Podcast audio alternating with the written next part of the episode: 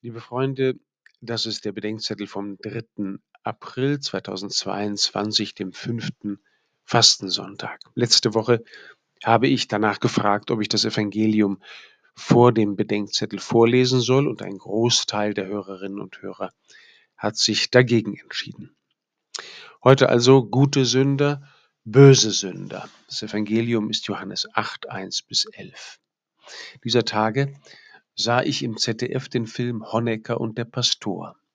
Er handelt von den zehn Wochen ab Januar 1990, die Erich und Margot Honecker nach Verlust von Macht und Wohnung bei Pastor Uwe Holmer und seiner Familie in Lobetal unterkommen.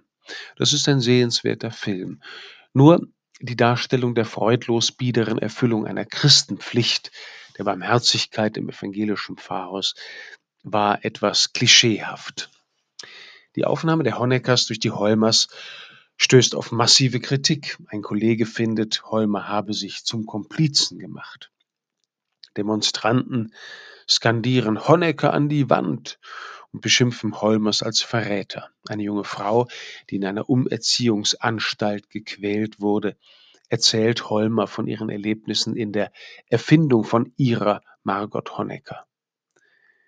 Die meisten Menschen in dem Film sind sich darüber einig. Holmers haben sich durch die Aufnahme von schuldig gewordenen mitschuldig gemacht. Das ist die Einigkeit der Menschen, die im heutigen Evangelium um eine Ehebrecherin stehen.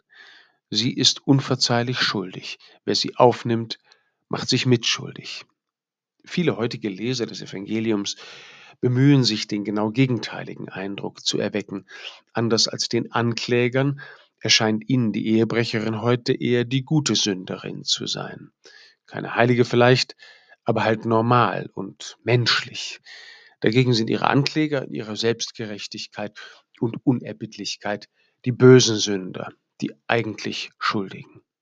Was, wenn ein auch im Urteil der meisten heutigen ein wirklich schlimmer Gewalttäter Kriegstreiber, Kinderquäler in der Mitte stünde, ein unverzeihlich Schuldiger.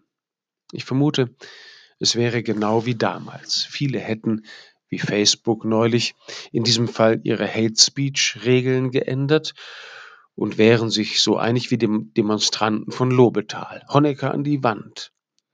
Jesus unterscheidet uns schuldige Menschen von unserer Schuld und er sagt, dass sich die Schuld des einen von der Schuld des anderen nur graduell unterscheidet. Wir sollen aufhören, uns und andere zu entschuldigen und anfangen, um Vergebung zu bitten und Vergebung zu gewähren. Denn ohne Vergebung hat keiner von uns eine Chance. Der jungen Frau sagt Pastor Holmer im Film, ich bete für sie, dass sie einen Weg zur Vergebung finden mögen, denn sonst frisst die Bitterkeit sie in ihrem Herzen auf. Und dann hätten die am Ende doch erreicht, was sie damals nicht geschafft haben.